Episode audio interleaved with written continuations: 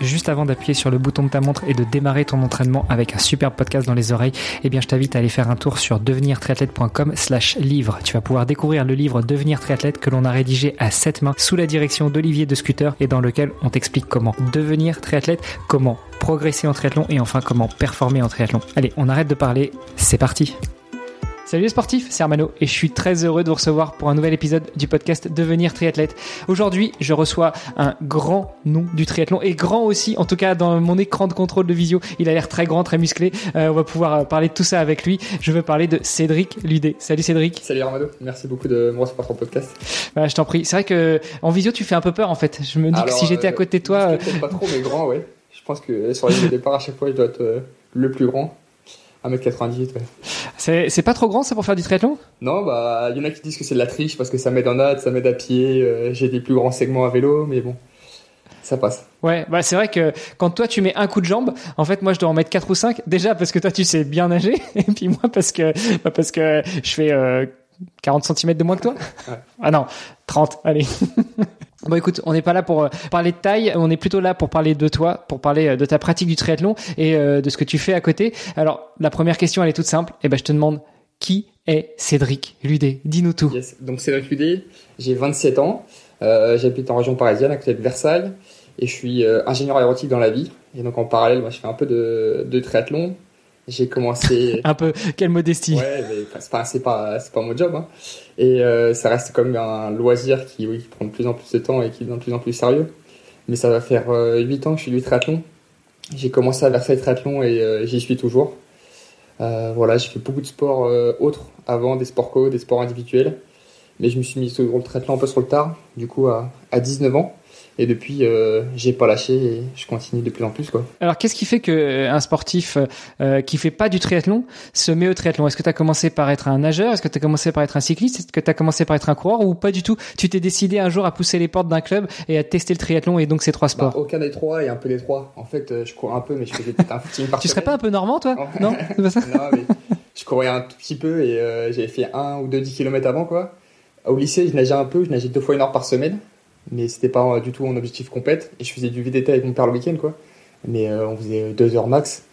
Et euh, un jour, je me suis dit, bah, en école d'ingé, euh, putain, je fais les trois. Je pense que je suis pas trop mauvais en endurance. Je vais commencer à essayer. Je me suis licencié à Versailles. Et c'est là que le, que le déclic euh, s'est fait. Alors attends, parce que t'as été trop vite là. Euh, Tu tu t'es dit, tiens, euh, je suis pas trop mauvais, je vais essayer les trois. Tu pousses la porte du club. Comment ça se passe? Comment tu commences? Est-ce que tu commences à, à mettre euh, beaucoup plus de natation, beaucoup plus de course à pied, beaucoup plus de vélo? Tu découvres un peu euh, Non, euh, non, au début, en fait, je faisais ça au feeling. Je suivais les entraînements de club. Mais quand je faisais une semaine à 6-7 heures d'entraînement, je me disais, putain, c'est énorme. Je suis déjà crevé. J'étais en école d'ingé aussi au parallèle. Donc j'avais un peu de, de travail quand même. Et je l'ai rentré comme ça. Je me suis fait des potes euh, au club. Et au fur et à mesure, bon, on se prend en jeu. Je faisais des S au début. J'ai fait mon premier M. En 2018, j'ai dû faire mon premier Alf, euh, vélo de route et tout. Et au fur et à mesure de s'équiper, euh, prendre du matos, euh, les entraînements avec les copains, euh, voilà, c'est devenu euh, mon vie. Ouais, forcément.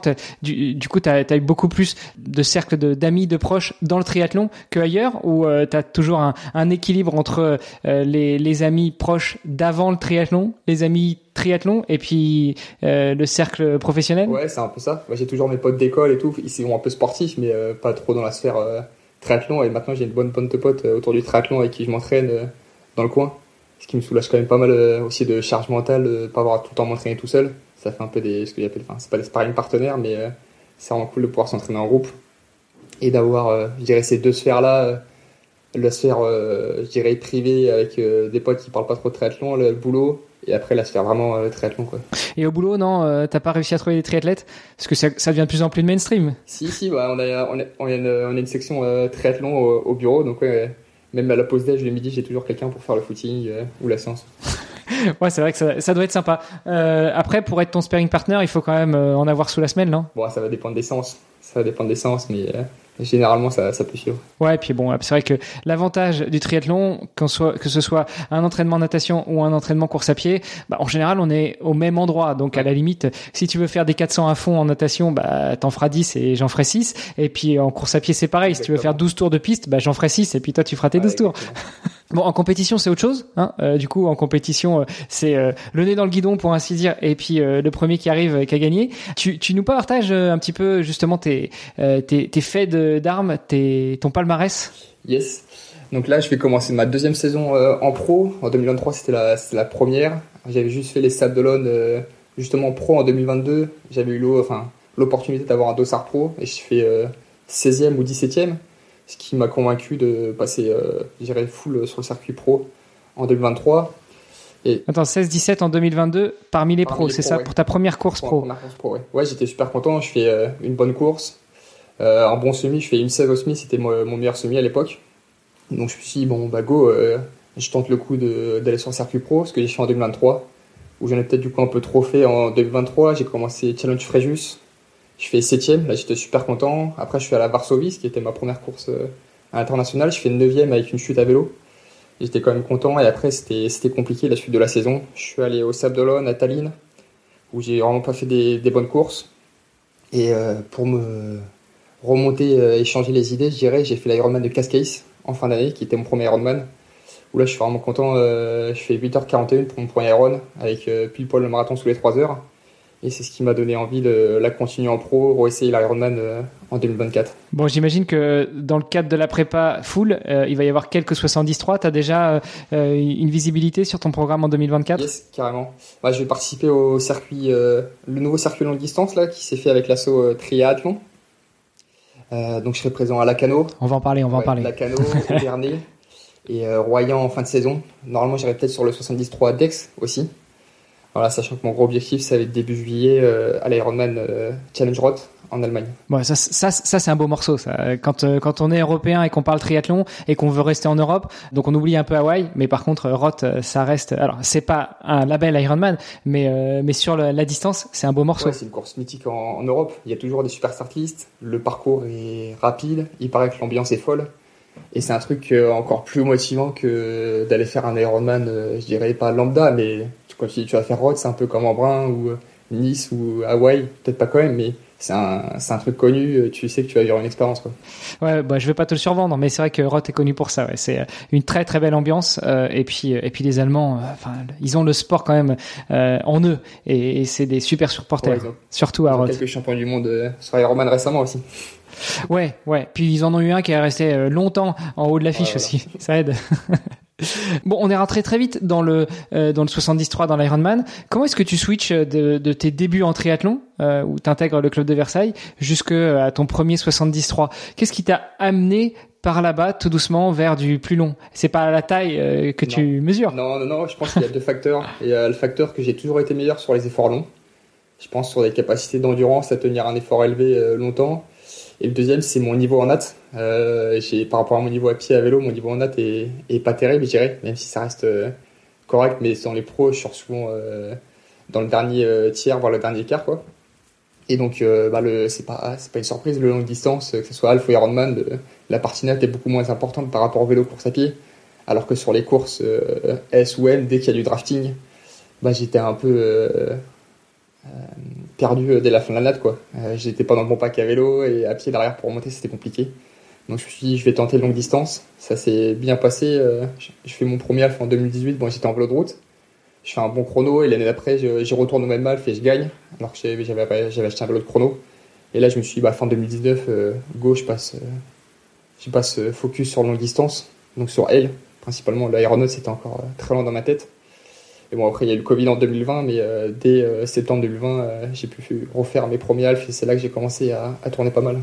Oui, parce que là, tu nous as dit que l'année dernière, tu as commencé en pro et puis tu fais des, des top 10. tu nous as pas parlé de victoire encore, mais par contre, avant d'être en pro, bah, tu avais déjà quelques victoires à, ta, à ton actif. Ouais, ouais, sur des je dirais régionaux, nationaux. Avant les sables en, en 2022, là, ce qui m'a mis en confiance pour les sables, c'est que j'avais fait deuxième à la cano, deuxième au triathlon de 3 euh, j'avais fini entre Denis Chevreau et Cyril Vino. Donc là, je me suis dit, putain, ça commence à être euh, pas mal euh, en termes de résultats. Et ouais, pas mal de des petites courses aussi en Ile-de-France où, où je suis monté sur le podium. Mais c'est un monde totalement différent par rapport au pro. c'est un truc qui m'a assez choqué cette année quoi. C'est pas du tout les mêmes physionomies de course, c'est euh, le même le même niveau. Il y a il y a un, il y a un gouffre énorme. Bah, justement, euh, restons-y là-dessus. Quelle est la différence entre être euh, l'un des meilleurs amateurs, que ce soit dans sa catégorie d'âge ou même au scratch des amateurs, et puis de, de basculer vers le, le monde du pro? Bah ça remet les pieds sur terre déjà. Et après, enfin moi je trouve ça kiffant parce que tu prends le départ en finale avec les meilleurs mondiaux, des mecs bah, que tu vois sur Instagram, tu vois des, des vidéos sur YouTube. Et moi j'ai, enfin je trouve, je trouve Ouais, ça faut- kiffant. Tu sais que quand tu prends le départ avec eux, ça veut dire que tu fais, t'en fais partie. Ouais, hein. et, euh, bah, c'est des mecs euh, parfois que je vais voir sur les 200 premiers mètres de natte et après euh, pour aller voir au demi-tour à pied ou demi-tour vélo euh, je les vois pas beaucoup de la course quoi mais ouais non ça me ça me motive vraiment et la différence avec les groupes d'âge moi c'est bah déjà bah, sur la belle Iron on est plus un départ mass start qu'en qu'en link start après il y a plus de, de dynamique de course surtout sur les parcours roulants que j'ai l'habitude de faire moi je suis pas trop un, un grimpeur c'est euh, à la limite euh, des courses qui qui, qui s'apparentent au court distance où dès le début euh, de la natte tu peux avoir des packs qui sortent mais qui restent tout le long du vélo. Même si on a 12 mètres il y a quand même des, des, petits effets d'aspiration et même euh, psychologiquement d'être dans un groupe.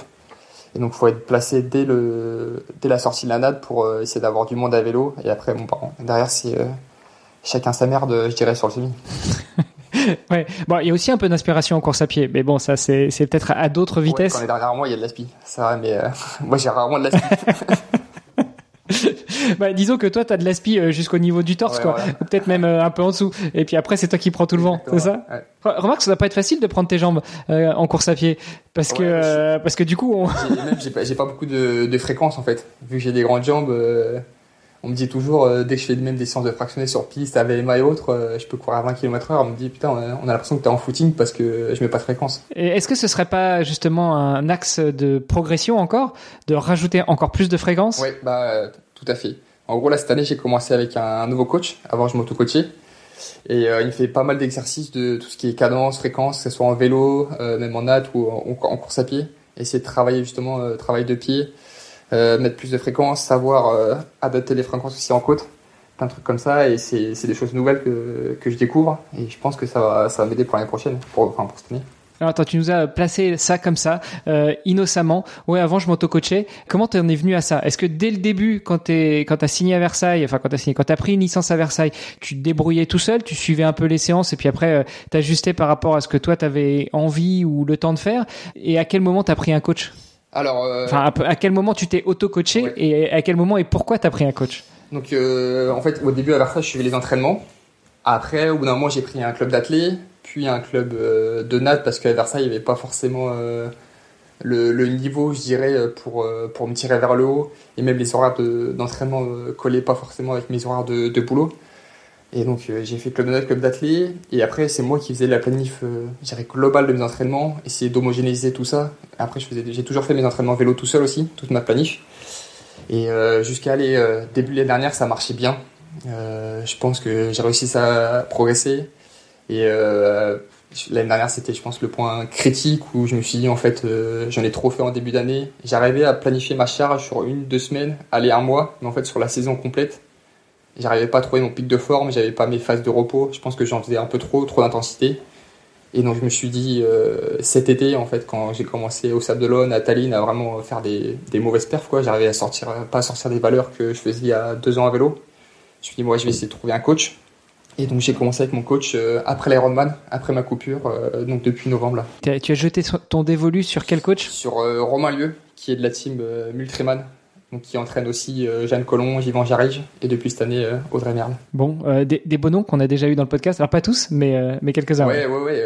et ça se passe super bien, le film passe bien. Je suis content des, de ce qu'on fait à l'entraînement. Et même moi, je vois les, je vois les progrès. J'arrive à passer des bonnes, des bonnes semaines sans être fatigué. Alors qu'avant, je, je pense que je faisais beaucoup trop d'intensité. Et ça laissait des traces, quoi. Bah, déjà, euh, on, on sent l'ingénieur derrière, tu vois. T'analyses, t'es à même de, de t'auto-coacher, puis il y a un moment, tu sais que t'arrives au bout, et donc tu vas chercher, euh, tu vas chercher euh, quelqu'un qui va pouvoir t'accompagner, t'aider, te faire progresser encore plus. Dans les, les axes de progression, tu nous as dit il y a la fréquence, il y a aussi peut-être euh, justement réajuster ce rythme, baisser le rythme pour en faire moins, mais de façon plus qualitative. Ouais, exactement.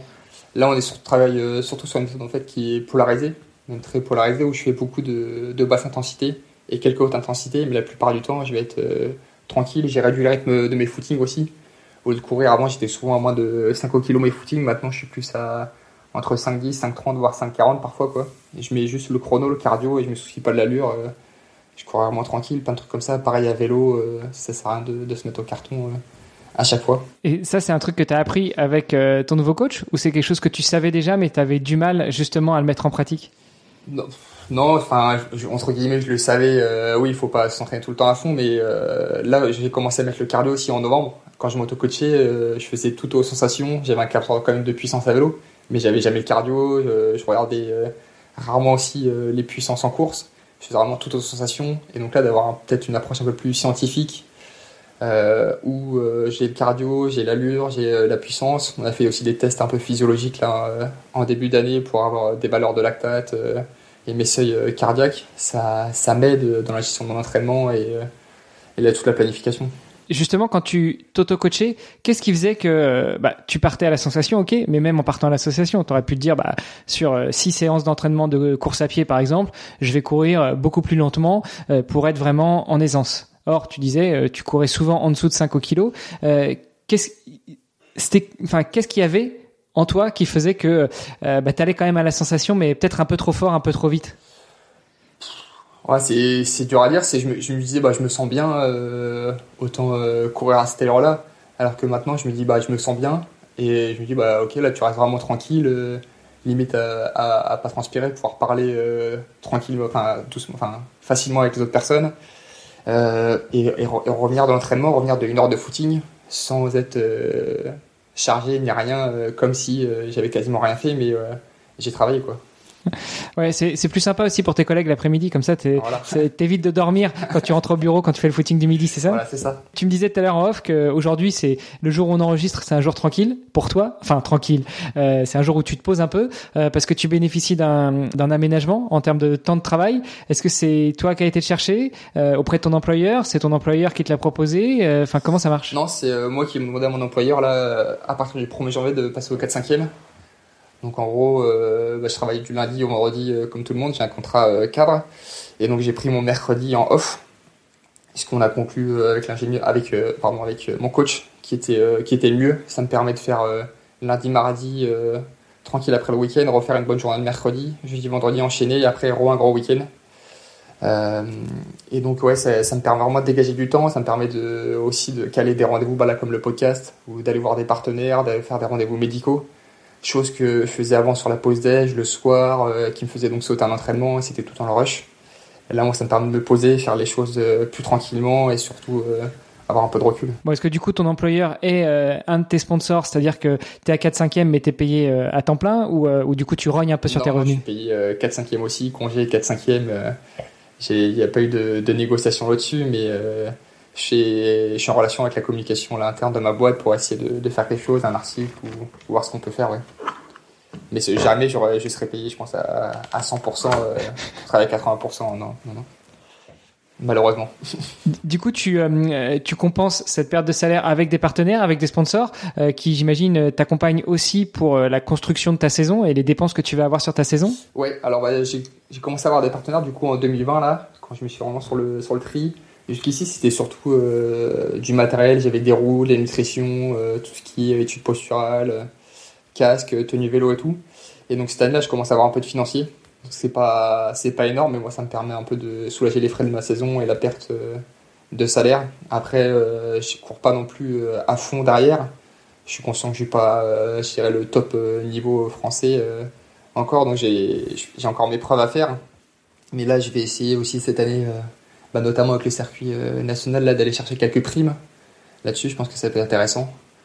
Et on va voir ce que ça donne. Je ferai le bilan en fin de saison, euh, bilan financier, euh, voir si le, le 4-5e a été entre guillemets rentable. parce que tu as, toujours la possibilité, euh, négocier avec ton employeur, si, si finalement ça n'a pas été si rentable que ça, de revenir à un temps plein d'ici quelques temps Ouais, ouais, j'ai signé un avenant de contrat de un an. Donc si je vois que ça marche pas, je peux revenir en arrière. Mais enfin, vu comment c'est parti, je pense pas que ça sera le cas. Euh, je vois que c'est vraiment avantageux, que ça me, dégage énormément de temps pour, pour m'entraîner, mais moi, charge mentale, c'est mieux. Je peux dormir bah, déjà plus tard le, mercredi que les petits trucs comme ça qui, qui jouent en la faveur du 4-5e. Je pourrais même plus tard peut-être euh, passer 3-5e, voire mi-temps, Mais ça, c'est vraiment si ça marche bien euh, en tri, quoi.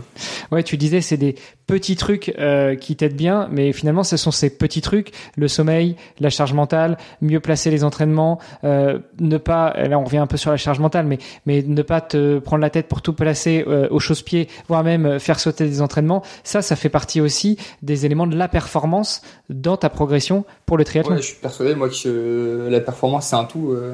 Tu peux être le meilleur entraînement, mais euh, derrière, si tu dors mal, si tu manges mal, euh, si tu es tout le temps stressé entre les, entre les entraînements, ça va pas le faire. Et c'est un truc que bah, l'hiver dernier, j'ai travaillé avec un préparateur mental là-dessus, parce que justement, j'étais un peu stressé, euh, même que ce soit avant les courses, ou c'était tout le temps là un peu le rush. Le soir, je me dépêchais à l'entraînement pour après le boulot, parce que je voulais pas partir trop tôt non plus du boulot. Le soir, je me dépêchais de rentrer, j'avais quand même ma copine, même si elle est sportive, euh, qui était à la maison, je vais pas rentrer trop tard. Le midi, pareil, à la pause déj. euh, bah, les footings étaient un peu chronométrés parce que si j'ai une réunion à 14h, faut que faut pas que je traîne trop à la douche, euh, à la cantine derrière, des trucs comme ça quoi. Donc euh, toujours un peu stressé et avec le préparateur mental, on a enfin il m'a appris justement à avoir du recul, mieux gérer les choses, euh, mieux gérer son emploi du temps, plein de choses comme ça, des techniques de relaxation qui font que maintenant je maîtrise je dirais mieux le mieux le sujet et mieux mon emploi du temps. Bon, t'as le droit de citer le nom de ton préparateur mental, hein, si tu veux. Tu peux lui rendre hommage. Il s'appelle William Dedon. Il, euh, justement, bah, il vient de, de commencer là. En gros, euh, moi je lui servais pas de, de cobaye, mais il faisait sa formation. Et donc, euh, pour sa formation, il avait besoin d'athlètes entre guillemets de haut niveau, même si je suis pas au niveau, comme on l'appelle au titre du gouvernement. Et donc, Bah, disons que t'es pas listé pour l'instant sur les Ouais, listes mais je jamais- ministérielles. Listé en longue distance, on peut pas être. Euh, on peut, je pense pas qu'on soit, qu'on peut être listé vu que c'est, c'est pas sport euh, olympique. Mais après, je dis peut-être des bêtises, je me connais pas trop là-dessus.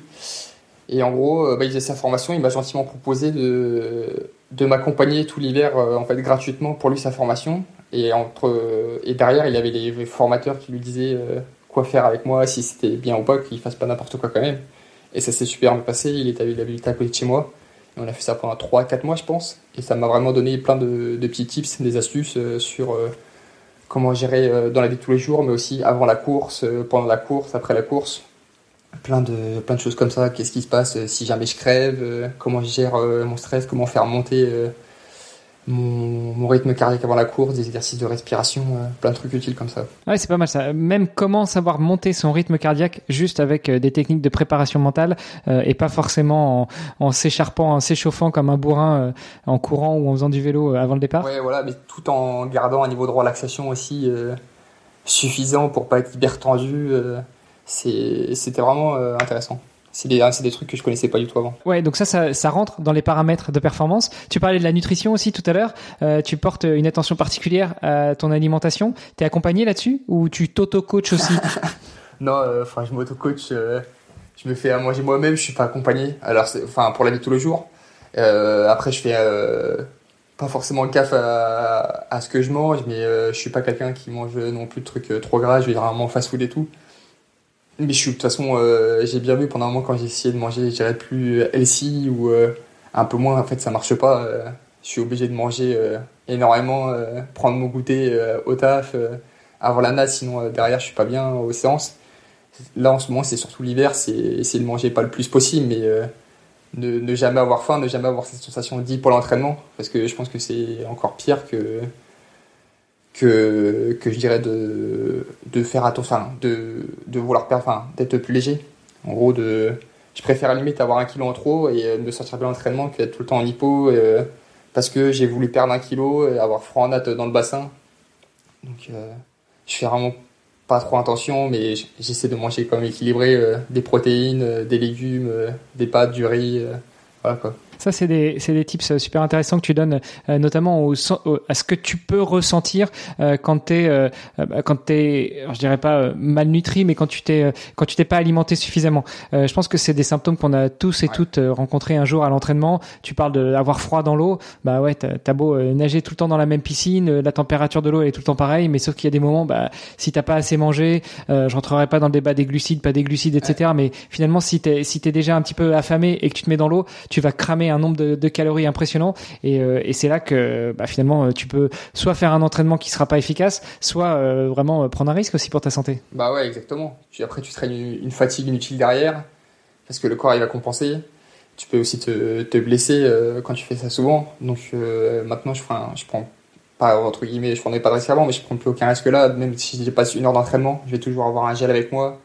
Euh, de l'eau, une boisson euh, ISO euh, pour, pour compenser les pertes, que ce soit en glucides mais aussi en, sodium. Et ça, tu gères un peu comme tu gérais tes entraînements, c'est-à-dire à la sensation, ou tu t'es fixé, enfin, tu as, déjà fait cette phase de test and learn en tant qu'ingénieur, tu as déjà testé différents, différentes combinaisons, différents moments d'alimentation, différentes fréquences d'alimentation, ou tu apprends au fur et à mesure? Bah, J'ai appris au fur et à mesure, après je me suis quand même pas mal renseigné, j'ai lu pas mal d'articles sur Internet pour justement essayer de voir les taux de glucides, taux de sodium, taux de caféine qui sont pas mal ingurgités par heure, euh, notamment en course. Euh, je pense que c'est un aspect que j'ai vraiment réussi à, maîtriser l'année dernière, notamment lors de l'Ironman où euh, j'ai eu aucun problème de nutrition et j'ai tourné à 140 grammes par heure sur le vélo, ce qui commence à être des valeurs pas mal. C'est énorme. Ouais, bah après je fais quand même 80 kilos. Et ouais, pour le coup, je suis descendu du vélo, j'étais, j'étais bien et tout le marathon s'est bien passé. Et, à aucun moment j'ai eu une sensation de faim ni de problème digestif. Donc c'est un truc que j'ai vraiment réussi à maîtriser, mais ça a pris du temps. Avant sur euh, Alf, je prenais en fait, je me suis rendu compte que je prenais pas du tout assez manger, surtout pas assez d'apport en sodium. Et je suis quelqu'un qui transpire pas mal, qui craint la chaleur. Et dès qu'il faisait chaud, en fait, j'explosais parce que je pense que mes réserves euh, étaient faibles et pas assez aussi euh, chargées dès le début. Maintenant, en veille de course, je prends des électrolytes, même s'il fait pas très chaud. Veille de course, matin de course, je précharge en électrolytes pour être sûr de d'être blindé de ce côté-là et j'en remets dans les bidons aussi. Quoi. Autant euh, manger trop de glucides, ça peut avoir un impact négatif sur euh, ta digestion, euh, sur sur des problèmes de brûlure d'estomac, etc. Et en course, bah, ça devient un gros problème. par contre, un peu trop chargé, un peu surchargé en électrolytes, normalement, ça pose pas de problème. Je, pense pas, je suis pas expert de nutrition, mais moi j'ai jamais eu de soucis à, ou j'ai jamais vu des gens qui ont eu des soucis à être trop chargé en électrolytes derrière. Quoi. Bon, tu nous disais tout à l'heure que pour euh, la saison 2024, euh, tu prépares euh, la, le, tu prépares Ouais, tu parles Challenge Roth, mais avant tu vas tu vas t'aligner sur quelques courses euh, nationales du, du longue distance euh, qui qui sont organisées par l'association Tri A Athlon. Alors c'est pas que on bégaye, c'est qu'elle s'appelle comme ça. C'est Tri 3A Athlon. Tu peux nous en dire un petit peu plus justement sur cette euh, association? Donc ouais, bah, j'ai rejoint cette association. Euh, le truc marrant c'est que David Lacombe donc qui gère cette association m'a appelé la veille de l'Ironman en fait pour me, me proposer de rejoindre l'assaut en tant qu'ambassadeur. C'est un truc qui m'avait, je me souviens, vachement en confiance la veille de la roadmap. Je me suis dit, putain, c'est cool, il y, a des, y a des gens qui croient en mon projet et tout. Euh, ça, ça, ça, ça marche super bien. Et donc, euh, ouais, l'assaut triathlon, c'est vraiment le but, c'est de promouvoir euh, le triathlon euh, français et les triathlètes français. en les aidant, que ce soit avec des partenaires, sur des soins médicaux, même sur tout ce qui est communication. Mais aussi, il y a toute l'organisation du circuit national longue distance, là, qui est nouveau. Donc réservé aux pros euh, pour le moment, mais ça devrait être ouvert au, groupe d'âge euh, plus tard.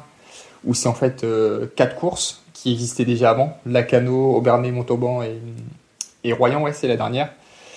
Ou qui vont servir en fait de support au, à ce circuit-là. Et à la fin, il y aura un classement général avec un, un prize money. Le but, c'est, ça ne va pas s'adresser évidemment euh, je dirais au top top euh, traité français. On verra pas, je pense, Sam de ou Léon Chevalier sur, euh, sur Circula ou peut-être à, Royan, qui en fait la finale et je dirais la plus grosse course du circuit. Mais c'est un peu comme des traités comme moi, des néo-pros ou des pros qui cherchent encore à, monter plus haut, justement de, de, de permettre de se développer, d'avoir des courses avec des beaux plateaux en France et pas forcément avoir à aller à l'étranger. Euh, courir à côté de chez soi, c'est un, truc, euh, je trouve, c'est un énorme avantage. Euh, j'ai découvert l'année dernière les déplacements internationaux, bah, c'est quand même fatigant, c'est stressant, ça demande un budget en plus.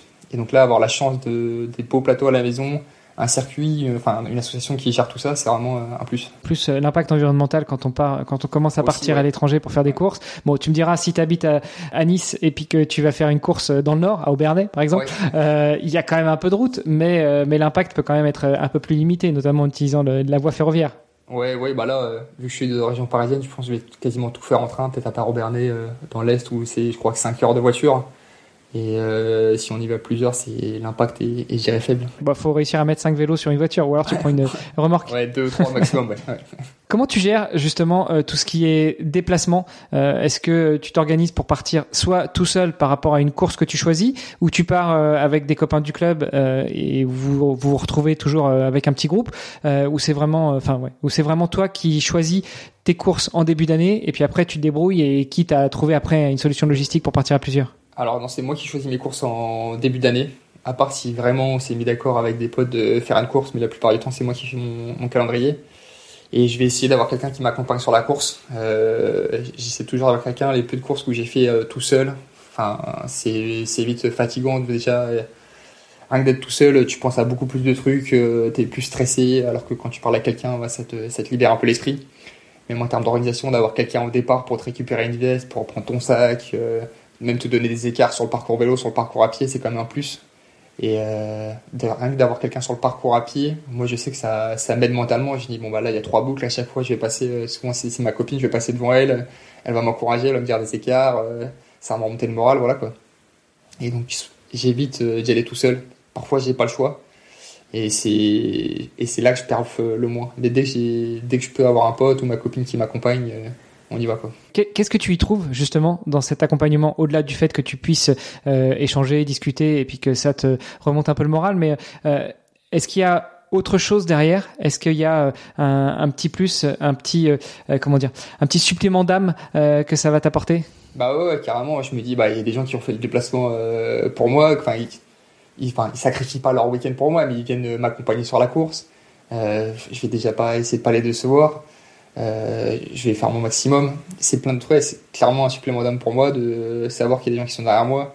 Généralement aussi, ma copine essaie en fait de faire un peu une espèce de pas de live sur Instagram, mais de mettre un peu des, des stories pour que les gens puissent suivre la course. Et je sais que souvent mes potes euh, qui suivent pas forcément le triathlon aiment bien et puis euh, peuvent, suivre la course. Et c'est un truc qui mentalement mais je me dis bon il y a des gens qui me suivent euh, continuer et tout ça se passe bien euh, j'aime bien euh, un peu transmettre aussi mon aventure aux gens. Quoi. Quel impact justement que ta conjointe, ta concubine partage un petit peu ces moments-là avec toi? Déjà, est-ce que vous vous entraînez ensemble ou est-ce qu'elle fait un sport complètement différent? Et puis, ça, ça t'apporte quoi en fait Aussi bien l'entraînement que, que en compétition de savoir que tu as ce, ce soutien? Bah, C'est top. En fait, elle fait aussi du triathlon. Donc à la base, elle fait de l'athlé, elle s'est mis bien en vélo. Bon, elle nage toujours pas, mais le peu qu'elle nage, ça suffit pour faire quelques triathlons dans l'année.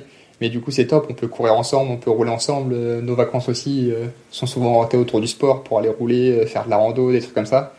Et c'est vraiment un plus, même dans la vie de tous les jours, d'avoir quelqu'un qui est compréhensif, parce que c'est quand même, je pense, pas facile. là, je suis passé avec le 4-5e et le nouveau coach, un peu plus de 20 heures par semaine. Donc c'est clair que souvent le midi, et tous les soirs, je vais m'entraîner. Je suis à la piscine. Je rentre pas forcément tôt après le boulot c'est un truc, euh, je pense qu'une personne entre guillemets normale qui fait pas de sport aurait du mal à comprendre. Et donc là, même de pouvoir partager dans un entraînements avec elle, partager des courses aussi, c'est top. c'est toi qui l'as mise un petit peu au tri ou, elle y est venue toute seule? Non, c'est plutôt moi qui l'ai mis au tri. On s'est rencontrés au, club d'athlée. Elle faisait déjà un peu de vélo. Et euh, au fur et à mesure, ouais, je, je lui ai fait mettre une combi et une trifonction et c'est parti. c'est beau le sport, hein. ça permet de faire des belles rencontres, hein. pas que amical, enfin amical plus plus quoi, plus si affinité. Ouais, non mais non, c'est clair. Euh, super. Et euh, écoute, j'ai le podcast s'appelle Devenir triathlète. Toi qui qui fais du triathlon depuis pas si longtemps que ça, finalement, comment comment tu répondrais à la question comment devenir triathlète? Moi, je dirais c'est déjà avoir du temps libre. Euh, Et trois fois plus que dans les autres sports Non, mais je, trouve que c'est vraiment un, challenge. Euh, triathlon, c'est, enfin, moi je vois ça un peu comme ça. L'Ironman ou les premiers Alpha Ironman quand j'ai fait, je voyais ça comme un challenge. C'est quand même une aventure. Euh, tu pars pour des courses qui vont faire euh, aller 4-5 heures pour un half, voire plus. C'est un Ironman, ça va de 8 heures les meilleurs jusqu'à 15 heures, 16 heures les moins bons. C'est quand même un, effort atypique. Et il y a des gens qui nous prennent un peu pour des extraterrestres, mais moi je trouve ça vraiment incroyable. C'est un tu fais trois sports qui, en soi, ont un peu rien à voir, mais ça reste des capacités d'endurance, euh, la diversité de, de l'entraînement. Et je pense que devenir triathlète, c'est euh, pas forcément être à fond dans les trois, mais se dire euh, ok, je me lance le challenge de faire du triathlon, c'est un challenge sportif, mais aussi, je dirais, d'organisation dans la vie de tous les jours. Être capable de, de s'organiser pour euh, s'entraîner dans les trois sports euh, et, euh, et, réussir à finir son triathlon. Peu importe que ça soit un S, un découverte ou un, Ironman. ouais, on parle d'Ironman d'ailleurs. Euh, là, tu, tu vas continuer la saison 2024 en tant que pro, c'est bien sur euh, Alf que sur euh, Full. Euh, enfin, peut-être peut-être pas cette année sur Full parce que tu iras sur Roth, mais je veux dire Ouais, bah, dans le label Ironman. Il y a, un- Mais il y a une catégorie pro aussi là-bas, ouais. est-ce que tu as des velléités d'aller toucher le sable noir d'Hawaï d'ici quelques années en tant que pro? Alors, bah, je dirais, je dirais pas non, mais après il y a deux, il y a deux trucs. Déjà, se qualifier en pro, c'est, c'est quand même Euh, l'année dernière, on a eu la chance d'avoir beaucoup de Français à Nice, ou même il y a deux ans à Hawaï, beaucoup de Français, mais les années d'avant, il y en avait un ou deux et c'était le grand max. Et même après, euh, à Hawaï, ça me fait un peu peur parce que j'aime vraiment pas la chaleur. Bon, ça va un peu mieux depuis cette année, puis j'ai travaillé, mais euh, je me dis putain, je vais aller faire une course là-bas, c'est de la pression qui quand même parce que bon, c'est, les championnats du monde, ça demande un budget pour y aller. Et je me dis, ouais, aller faire une course où je suis pas sûr de réussir parce qu'il va faire chaud, ça va être un bourbier.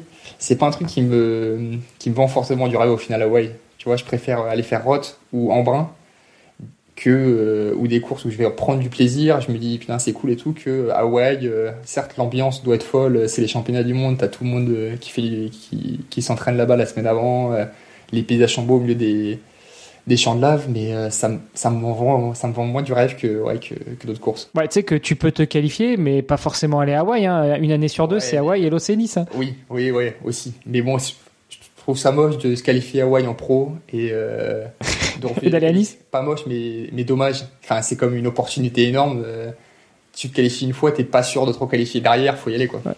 Non, je disais pas euh, refuser la qualif, mais euh, justement choisir la bonne année où tu pourras, t'auras peut-être Ouais. les chances, la chance d'aller faire les championnats du monde d'Ironman à Nice et non pas à Hawaï. Bon, fais gaffe parce qu'il y a les filles aussi en alternance, hein, donc euh, choisis la bonne année. Hein. Ouais, bah ouais. Mais bon, Sinon, il va falloir euh, faire pousser les cheveux. si j'étais à ce niveau de pouvoir choisir l'année où je me qualifie, ça serait beau, mais là déjà, on va essayer de faire une bonne perf sur Ironman et on verra quelle année ça tombe quoi. Euh, tu, tu glissais tout à l'heure que cette année, tu as travaillé pour, euh, sur l'acclimatation à la chaleur. Comment on travaille ça?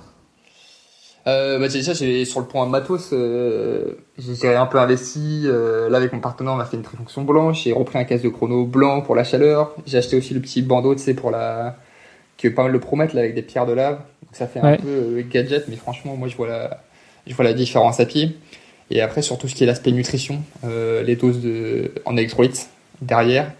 Et aussi, euh, bah, dès avant, quand il faisait chaud, j'avais tendance peut-être à un peu diminuer l'entraînement ou éviter de m'entraîner dehors quand, il faisait chaud, alors que l'été dernier, bah, il faisait chaud, j'allais quand même faire ma séance. Donc je prenais bien de l'eau avec moi, euh, tout ce qu'il faut en nutrition. Mais vraiment, je me forçais à aller m'entraîner dehors quand il faisait chaud. Et mais pareil, faire de l'home trainer aussi, des séances plus longues, où forcément on avait vite plus chaud en home trainer. Alors je faisais pas, comme certains font, se mettre en kawaii dans la salle de bain avec le chauffage à fond et, et l'eau chaude, hein, mais euh, j'ai essayé vraiment de, de m'acclimater comme je pouvais euh, à des conditions chaudes, sachant que quand je dis conditions, conditions chaudes, c'est pas Hawaï, c'est euh, au maximum euh, la canicule qu'on va avoir en France. Ouais, fais attention, hein, ça commence à remonter hein, avec les problèmes de, de- du climat. à mon avis, bientôt, on, on sera pas loin d'Hawaï. Ouais, ouais, peut-être pas quand même parce que c'est humide aussi là-bas, mais ouais.